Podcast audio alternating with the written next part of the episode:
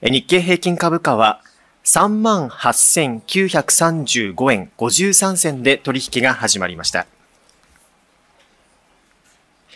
今朝の東京株式市場について、岡三証券の竹部さんに伺います。竹部さんおはようございます。はい、おはようございます。今朝の日経平均株価は下げて始まりました。寄り付きの背景をお願いします。はい、えーまあ、ちょっと上値の重い展開での寄り付きだったのかなというふうに見ております。はい、えー、米国の主要産指数、ちょっとこちらの方はマイナスになって、えー、帰ってきております。まあ、日経平均株価の方もですね、あの過去最高値、まあ、史上最高値更新というところだったんですけどね、2月、今日もちょっと最終日でございますのでね、利益確定の売りでちょっと上値重いのかなというふうに見ております。でただしですね、この今の現行の水準、えまあ、3万9000円ちょっと割れてるような水準ですけどもね、どの程度まで逆張り、いわゆるこうしたところで買いたいというような意欲が出てくるのか、そこにちょっと注目しておりまして、まあ、その根拠というか背景としてはですねちょっと難しいんですけども日経225の先物オプションといわゆるデリバティブの市場があるわけですけども、はい、えー、4万円だとか4万トンで500円だとかというところのですね、まあ、コールというんですけど買う権利、オプションでのその買う権利という出来高が凄まじくこの節目のところでは膨張してるんですよね、はい、やはりマーケットの目線というのは上の方を見ているというところ、まあ、そうしたところで上目線のところで今、足元3万9000円の攻防をどの程度まで、えー、まあ強める形になるのかどうか、月末最終日、ちょっと週途中ですけどもね、えー、そうしたところを意識しての寄り付きだったのかなというふうにして見ております。はい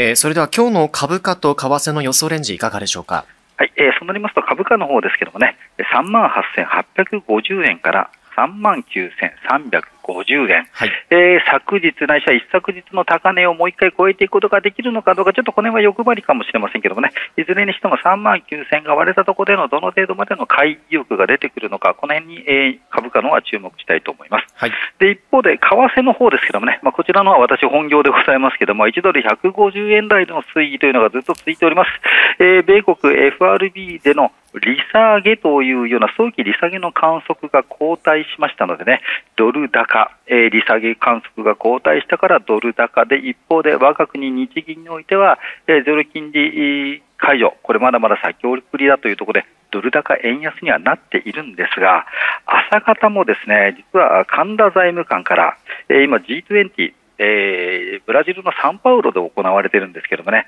円安に対する牽制発言ってやはり出てるんですよね。はい、えー、そうしたところ、なかなかドル高円安要因はあるものの、今度は円安の進行には通貨当局が牽制するというようなですね、ちょっとこう、ブレーキとアクセル、入り混じった状況でございます。えー、そうなりますと、ドル円ちょっと身動き、なかなか取りづらいのかなというところで、150円の30銭から90銭、えー、このレンジの中での予想というふうにして見ているところでございます。はい。えー、続きまして、今日の注目点をお願いします。はい、えー、月末調整というところでしょうかね。はい、えー、やはり、まあ、先ほども申し上げましたけど、今日が2月の29日というところで最終日でございます。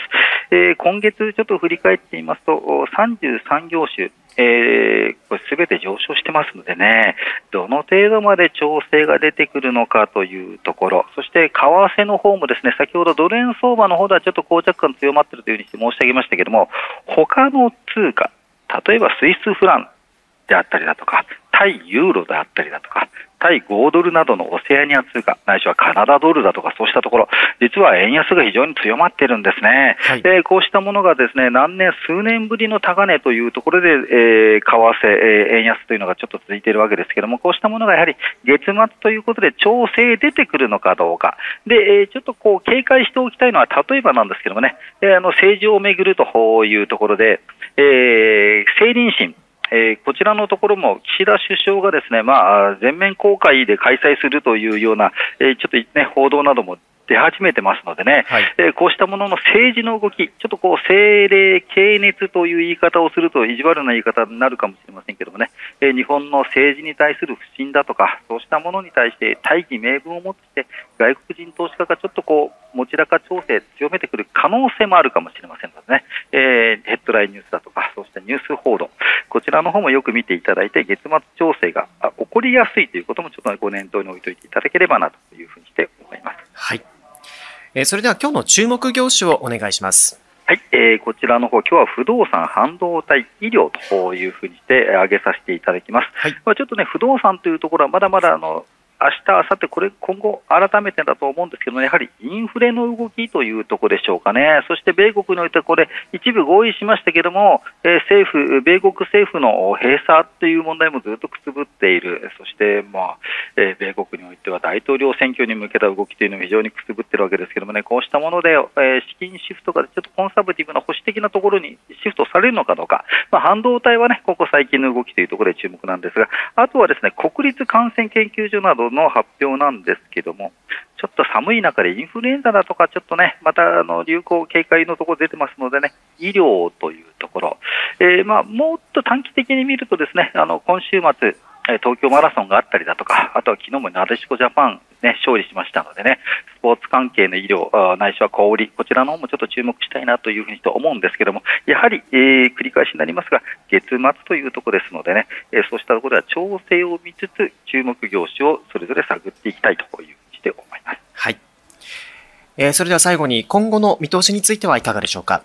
はい、えー、今後の見通し、3月イベントというところです、はい、えー、国会においてもですね新年度の予算案の成立というのがちょっとこれ見えないところですけれども、明日からいよいよ、えー、3月入り、まあ、実質あの、株も為替もすべてですね、えー、取引という受け渡しという観点ではもうすでに3月相場入りをしているんですけどもね、えー、3月に入ってまいりますと、いろいろ各種、日米においてもですね政治、経済のイベントございます。例えば、来週でございますけれども、米国においてはこれ16州の地域などで、えー、11月の米国の大統領選挙に向けた共和党などの候補者選び、えー、そうしたところではまたまたトランプ前大統領の発言だとかというのがちょっと警戒されるのかなと。そしてその次の週ぐらいでしょうかね、我が国においては第1回目になりますけどもね、春闘、え賃金と物価の好循環というのを日銀も政府も掲げている中で、この春闘などの動きが注目される、えそして、まあえ日銀の金融政策会合もございますね、3月下旬になりますと、今度はこれ、株にも、為替にもちょっと影響出てくると思うんですけども、えー想定為替レートから現在、円安になってますけどもね、海外で、えーまあ、特に輸出企業、え、収益出したものをですね決算に合わせてどの程度まで資金の母国回帰いわゆる決算上でですね外貨を売って円に変えてくるような動きが強まってくるのかどうかいわゆるレパトリエーションだという言い方をしますけどもね、えー、少しドル円相場の方も改めてですがドル高円安の動きが需給上抑制されてくるのかどうか、えー、こうしたもの3月の期末というところでえ、各種要因ございます、えそうしたところもちょっとイメージしていただいて、慎重なお取り組みが必要になってくるのが、3月イベントに備えての心得いうふうにして思いましたので、今回挙げさせていただきました。はい、わかりました。竹部さん、ありがとうございました。はい、ありがとうございました。岡三証券の竹部さんに伺いました。